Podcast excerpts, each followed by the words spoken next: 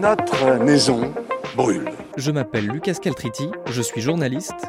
Et nous regardons ailleurs. Vous écoutez Yalfeu au lac. Make our planet great again. Le podcast de West France qui décortique ce que l'on croit savoir sur l'écologie. Sur le climat, il n'y a pas de plan B, car il n'y a pas de planète B. Nous ne pourrons pas dire que nous ne savions pas. J'ai pas d'idée pour la séquence reportage de l'épisode sur les gourdes. À ton avis, qu'est-ce que je pourrais faire? Euh, quand je t'ai prêté ma gourde Ou les gourdes en plastique que j'ai jetées parce qu'elles étaient puantes? Ouais. Et si plutôt je fouillais dans nos poubelles pour euh, voir où en est notre consommation de bouteilles plastiques? Ah bah ça c'est pas très compliqué, hein. on consomme une bouteille chacun par jour. Une fois de plus, je vais faire mon mea culpa dans ce podcast. Non, j'aime pas trop utiliser les gourdes. J'en ai même pas une à moi, à vrai dire. Je trouve ça bah, déjà pas hyper hyper pratique. J'ai pas le j'ai pas le réflexe de me dire bah tiens euh, là je prends ma gourde aujourd'hui, euh, j'y pense pas et en fait bah quand j'ai soif bah je prends euh, je prends ce qui traîne. Et puis pour être encore plus honnête, l'eau du robinet, il y a un blocage un petit peu psychologique c'est idiot, mais, c'est comme ça. Je sais que bah, quand j'achète une bouteille euh, plastique avec de l'eau minérale au supermarché, en fait, j'achète pas de l'eau, mais j'achète juste du plastique. Mais, euh, mais bon, c'est comme ça. Et la preuve, elle est là, dans ma cuisine, juste à côté euh, de ma poubelle. Il y a tous les cadavres des bouteilles plastiques que je dois descendre, jeter. Il y en a une, deux, trois, quatre.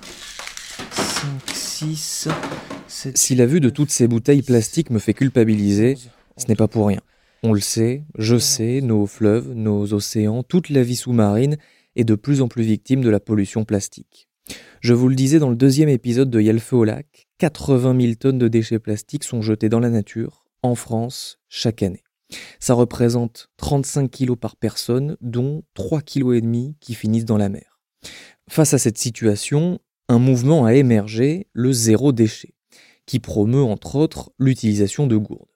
Sentant le bon filon, des entreprises se sont bien évidemment intéressées de très près à la question et vous proposent toutes sortes de gourdes, en plastique, en verre, en inox et dans des formes et des couleurs très variées. Et leur côté écologique est bien évidemment mis en avant, c'est même l'argument principal de vente. CNews.fr, 3 décembre 2020, Ours Écolo, la gourde en inox éco-responsable. Offrir un produit tendance et technologique et faire un geste pour la planète, c'est toute la mission que s'est donnée le site Ours Écolo. Là, c'est du pain béni pour moi. C'est un public reportage, ça veut dire que l'entreprise a payé pour avoir cet article. Alors, je vais pas tout vous lire, mais en gros, on y apprend que la marque est engagée pour les océans, que la gourde est vraiment une alternative efficace et durable au plastique jetable, mais aussi que bah, la marque est française, mais tous les produits sont faits en Asie parce qu'aucune entreprise n'en fabrique chez nous, mais on vous le dit en toute transparence. hein. Et en fin d'article, on vous assure que marketing et écologie sont tout à fait compatibles. Alors je me focalise sur cette marque, mais soyons clairs, ce n'est pas la seule, j'aurais pu vous faire une très très longue liste. Mais ce genre de communication frauduleuse fait que je m'interroge, et je ne suis pas le seul. J'ai reçu plusieurs messages de la part d'auditeurs et d'auditrices qui me posent cette question. Les gourdes sont-elles vraiment plus écologiques que les bouteilles en plastique? Alors déjà, pour savoir si un produit, en l'occurrence une gourde ici, peut être une alternative plus écologique à la bouteille, eh bien il faut mesurer l'impact de la bouteille pour quantifier ce à quoi on s'attaque je commence par chercher à en mesurer l'empreinte carbone, et pour ça, je fais tout simplement une recherche Google. Empreinte écologique bouteille plastique. Ça me permet de tomber sur le site de la documentation basse carbone de l'Agence de la transition écologique, l'ADEME, qui est en gros une encyclopédie des empreintes carbone. Je peux y lire que la production d'une tonne de PET qualité bouteille PET, c'est le type de plastique qui est utilisé, émet 3410 kg de CO2. Ça m'avance pas des masses, du coup, bah c'est reparti. Poids, bouteille, plastique, PET.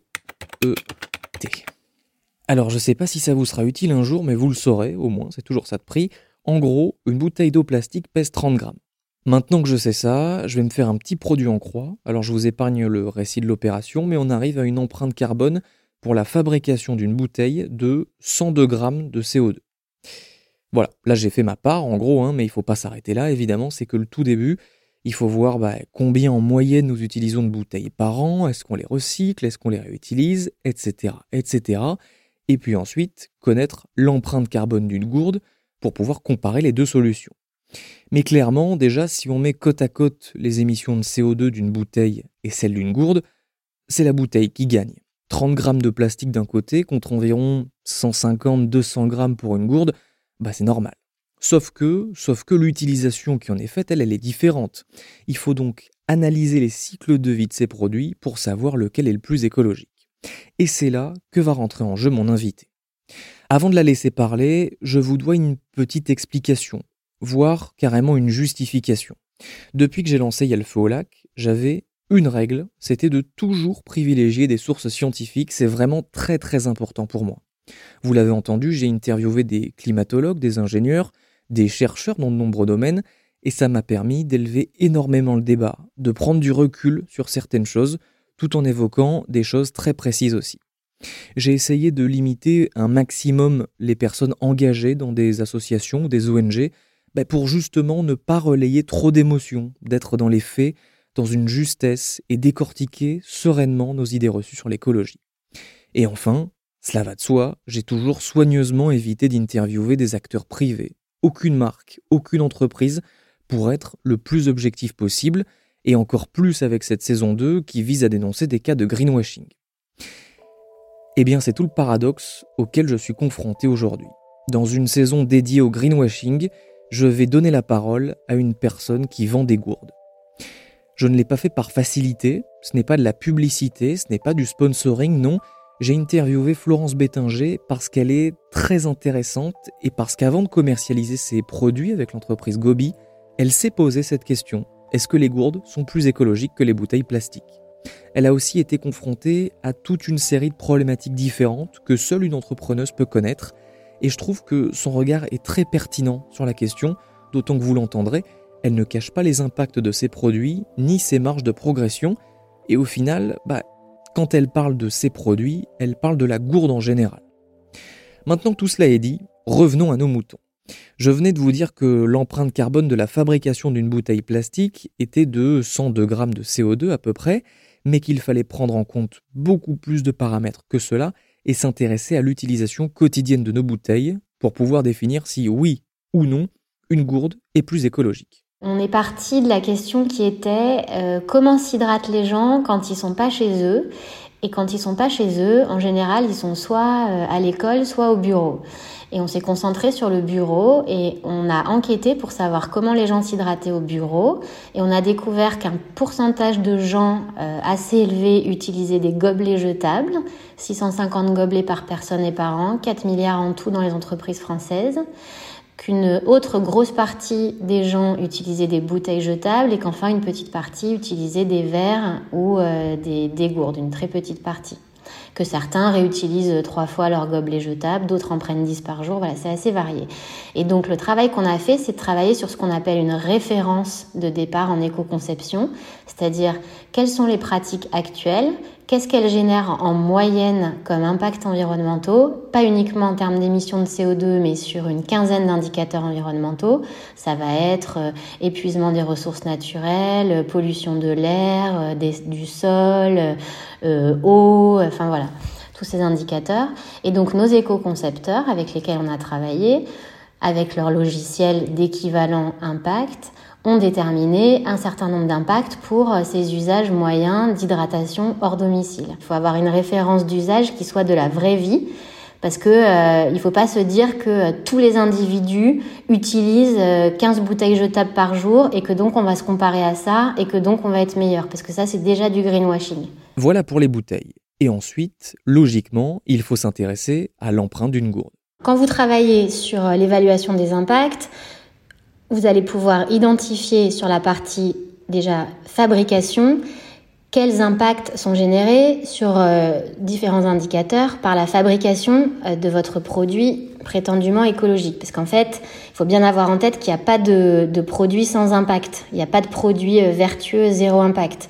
Ou alors c'est une communication sur la compensation en plantant des arbres, des choses comme ça. Mais à chaque fois qu'on vit ou à chaque fois qu'on fabrique quelque chose, ça a des impacts. Donc, ce qu'il faut voir, c'est est-ce que les impacts de fabrication sont pas tellement énormes qu'il faudrait 30 ans euh, pour qu'il y ait un véritable bénéfice à utiliser par rapport à, à la solution précédente jetable? Justement, combien faut-il de temps pour compenser l'empreinte environnementale d'une gourde? En d'autres termes, à partir de quand ma gourde, qui a plus pollué à la fabrication, va devenir plus écologique que les bouteilles en plastique que j'aurais pu utiliser pour les produits Gobi, mais vous pouvez garder ces chiffres pour avoir des ordres de grandeur pour les autres marques, il faut deux mois d'utilisation pour la gourde très légère en plastique. Pour le modèle classique en plastique qui fait 140 grammes, là, il faut l'utiliser pendant 5 mois et 2 mois pour la gourde en verre. C'est donc assez rapide si vous l'utilisez correctement, j'ai envie de dire. En gros, si vous n'avez qu'une seule gourde, pas 50, hein, comme les tote bags qui traînent au fond de votre placard, que vous l'utilisez tous les jours, faut pas l'oublier un jour sur deux, et que vous n'achetez plus de bouteilles en plastique à côté. À ces conditions, la gourde va devenir rapidement plus écologique que la bouteille. Par contre, il existe une troisième matière, l'inox, et là pour le coup, bah, l'impact n'est pas du tout le même. L'inox, euh, c'est un matériau extrêmement intéressant parce que euh, c'est un matériau qui peut durer très longtemps dans le temps, qui est extrêmement recyclable, encore faut-il qu'il le soit, mais mais par contre, c'est un matériau qui est extrêmement lourd en termes d'impact de fabrication. Il faut juste réfléchir un peu, mais euh, l'extraction des minerais qui servent à faire de l'inox, euh, la sidérurgie lourde que ça nécessite. Et aujourd'hui, malheureusement, euh, pour faire des gourdes en inox isotherme, hein, donc c'est-à-dire la technique qui, c'est en fait, vous avez deux parois avec de l'air au milieu qui permet d'avoir une gourde qui vous tient le chaud et le froid 24 à, à 36 heures. Ça, pour le moment, l'outillage industriel n'existe plus qu'en Chine. Donc, euh, on a aussi, du coup, la question de euh, les conditions de fabrication. Euh, nous, chez Gobi, depuis le début, on s'est dit, on va faire des produits écologiques, mais il faut qu'on se pose la question de l'éthique de fabrication et de l'impact économique et social. Et je pense que c'est intéressant parce qu'on arrive aujourd'hui à un stade où les gens commencent à se poser un peu plus ce type de questions, en gros, si je la résume, qui est l'écologique peut-il se passer de l'éthique? Euh, c'est-à-dire, ben voilà, quand je m'achète une gourde euh, isotherme en inox, c'est-à-dire un matériau extrêmement noble qui doit durer longtemps dans le temps, mais que je l'achète très peu cher avec une marque qui me vend 300 décorations différentes, et eh ben en fait ça a été fabriqué en Chine. Il y a tout un tas de gens qui ont fait des marges, le distributeur, le grossiste, le magasin, il faut se poser la question des conditions de fabrication et de la qualité finale du produit. Sachez donc que pour l'inox, il faut 3 ans d'utilisation avant de compenser les impacts de fabrication. 3 ans pour une gourde en inox simple. Pour une isotherme, c'est beaucoup plus, et il y a toutes les problématiques sociales qui s'ajoutent, comme vient de l'expliquer Florence Bétinger.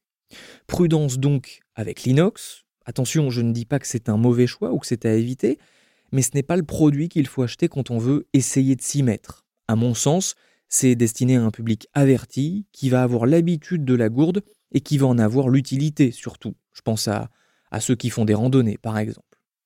Et il y a un détail auquel je n'avais pas du tout pensé, mais dont Florence Bétinger m'a parlé et que je trouve très intéressant. Il y a à peu près, je sais pas, mais il doit y avoir 200 euh, marques qui vendent le même modèle, donc sorti de, des mêmes deux trois usines chinoises euh, qui font le même modèle toute la journée, avec qui, qui apposent leur marque dessus. Et ce qui est quand même assez troublant, c'est que c'est des marques qui sortent trois quatre euh, nouvelles peintures euh, un peu de tendance. Donc euh, il y avait euh, la gourde motif marbre, maintenant il y a la gourde motif terrazzo, la jungle et tout. Donc ça suit complètement en fait les tendances déco mode du moment. Mais du coup, c'est le moment où on s'est dit, bah ok, ça y est, il y a deux ans, je n'avais envie que d'une gourde avec un motif marbre, et sauf que maintenant, je, je, je veux plus l'avoir. Maintenant, je veux un truc avec la tendance du moment. Donc c'est des gens qui sortent des collections, des collections, des collections tout le temps, et en fait, on est presque sur un modèle de fast fashion, quoi. Alors, je vous ai donné pas mal de chiffres depuis le début, mais rassurez-vous, je ne les ai pas sortis de mon chapeau. J'ai interrogé Florence Bettinger sur la méthodologie, comment est-ce qu'ils sont arrivés à ces résultats? Elle m'a expliqué qu'ils ont travaillé avec un cabinet d'éco-conception en amont, c'est-à-dire avant de produire les gourdes, ils ont évalué les différents impacts. On a commencé au stade du design, vraiment du premier dessin, et on a intégré toute la réflexion sur l'impact environnemental dans notre euh, stratégie de fabrication. C'est-à-dire qu'en même temps qu'on faisait le choix de matériaux, en même temps qu'on allait chercher les usines, etc., et euh, ben à chaque fois, on arbitrait euh, les décisions avec une capacité d'analyse des impacts environnementaux. Parce que l'éco-conception, ça sert d'une part à euh, évaluer la référence, hein, qui a été notre, le point de départ de cette discussion, de savoir quels sont les impacts générés par les solutions existantes, et d'autre part de se dire, ok, donc je valide qu'avec ma solution, je vais être, euh, je vais apporter un gain, mais en plus, je regarde euh, pas, sur ma solution tout, tout son cycle de vie, où est-ce que j'ai les enjeux d'impact les plus importants et sur lesquels je vais pouvoir agir. Et ça, ça vous donne une feuille de route, certaines euh, actions d'amélioration, de réduction d'impact peuvent être appliquées immédiatement. Par exemple, nous, on a pu tout de suite euh, réduire des épaisseurs matières, euh, réfléchir à un emballage qui servait aussi au calage dans le carton d'expédition, trouver une zone d'assemblage qui soit juste à côté de l'usine pour réduire les transports, donner des conseils d'entretien qui limitent l'utilisation d'eau. Enfin voilà, des, tas de choses comme ça. Mais ça donne aussi une feuille de route de progrès sur les, les années qui suivent en fait. C'est ça aussi qui est extrêmement intéressant. Un sérieux qui fait que l'ADEME, l'agence de la transition écologique, s'est intéressée à l'entreprise et l'accompagne. Et c'est ce qui fait aussi que je me permets de vous en parler dans cet épisode. L'autre point primordial qui nous permet de nous assurer qu'une entreprise ne fait pas du greenwashing, c'est quand elle parle de ses faiblesses, ses défauts, ses marges de progression. C'est quelque chose qu'avait évoqué Chloé Cohen, mon invité dans l'épisode 16 sur la fast fashion, et que je trouve très très juste. Et ici, Florence Bettinger est tout à fait consciente des enjeux qui attendent Gobi. Nous, on a énormément travaillé sur l'optimisation euh, de la fabrication, du transport, euh, du cycle de vie, mais que on s'est pas interrogé tout de suite sur la fin de vie puisque on était sur une solution réutilisable euh, qui n'est donc pas un emballage. Donc la question de la recyclabilité n'est pas celle qui est arrivée en premier. On avait vu dans les analyses de cycle de vie avec nos éco-concepteurs que à partir du moment où euh, une de, un de nos gobies avait servi euh, euh, plusieurs mois, plusieurs années, en fait, même si ça finissait en incinération, finalement, c'était en termes d'impact environnemental l'épaisseur du trait. Mais ça n'empêche pas euh, qu'en ambition, on se fixe aussi d'être une entreprise qui serait capable de récupérer euh, l'intégralité des produits qu'elle met sur le marché pour les revaloriser dans un deuxième temps. Donc ça veut dire, ça c'est une belle piste de progrès. Et après, on travaille énormément avec nos éco-concepteurs sur, ok, recycler c'est bien, mais il faut euh, veiller à recycler sans déprécier trop euh, la matière, nous, toutes nos matières sont euh, contact alimentaire, euh, aptes au lave-vaisselle, etc. Donc c'est une grande qualité de matériaux et c'est hyper dommage dès la deuxième utilisation de matériaux de les réduire à quelque chose qui n'est pas d'aptitude alimentaire, qui n'est pas besoin d'aptitude alimentaire, etc. Enfin, donc on a vraiment cet enjeu aussi de se dire comment, même en seconde vie, on reste sur une utilisation la plus qualitative possible. Je ne vous en ai pas encore parlé, mais vous vous posez peut-être la question une fois qu'une gourde est devenue rentable sur le plan écologique, qu'est-ce qu'elle vous permet d'éviter? Il y a un outil sur le site de Gobi qui permet justement de voir ça, c'est assez ludique, même si on peut leur reprocher de ne pas indiquer la source des chiffres. Alors maintenant, nous, nous le savons, mais un internaute lambda qui n'écoute pas Yalfolac ne le sait pas. Mais enfin, passons. Si vous utilisez une gourde uniquement au bureau pendant un an, vous allez éviter d'émettre un peu plus de 7 kg de CO2 et 3 kg de déchets. Si vous utilisez une gourde partout, tout le temps, vous allez alors là éviter 15 kg de CO2 sur un an et 5 kg de déchets. Et ces chiffres m'inspirent du coup un deuxième petit reproche. On ne sait pas si c'est beaucoup ou pas. Moi, spontanément, comme ça, bah je ne sais pas vous dire si cette réduction de déchets est significative. Alors, c'est forcément mieux que rien, évidemment, mais je trouve quand même que c'est super important d'avoir les ordres de grandeur en tête ça permet de ne pas mettre sur un pied d'égalité tous les gestes écolos. Donc ici, 7 ou 15 kg de CO2 évités sur l'année, bah c'est marginal. L'empreinte carbone moyenne d'un Français est d'un peu plus de 11 tonnes de CO2 par an, Donc clairement, c'est pas uniquement en adoptant la gourde que vous allez sauver le climat, mais c'est un premier pas. Pour ce qui est des déchets, d'après l'ADEME, chaque Français en produit en moyenne 568 kg chaque année, ce qui veut dire que là, pour le coup, le passage à la gourde a un effet plus important. Et donc tout ça, c'est pour l'échelle individuelle. À une échelle plus macro, les bénéfices sont également assez intéressants. Bah, cela évite de fabriquer, puis de détruire quand elles sont collectées les bouteilles en plastique, et cela évite aussi de les transporter par camion partout en France. Bon, et puis pour conclure, les gourdes sont-elles plus écologiques que les bouteilles plastiques? Oui, oui, si vous les utilisez longtemps, si vous en achetez qu'une seule, et si vous choisissez le matériau qui vous convient. Les gourdes en verre et en plastique sont celles qui vont le plus rapidement compenser leur impact de leur fabrication, alors que celles en inox vont mettre beaucoup plus de temps. Réfléchissez donc bien avant d'en acheter une, et un petit conseil, choisissez un modèle assez sobre que vous n'allez pas regretter dans 6 mois et que vous n'oserez pas amener au bureau. Merci d'avoir écouté cet épisode de Yalfeu au lac, un podcast de West France. S'il vous a plu, n'hésitez pas à le partager sur les réseaux sociaux, à en parler autour de vous, à vous abonner. Et si vous utilisez Apple Podcast, n'hésitez pas à laisser un commentaire ou à mettre 5 étoiles. C'est vraiment très important. Merci beaucoup et à la semaine prochaine pour un nouvel épisode.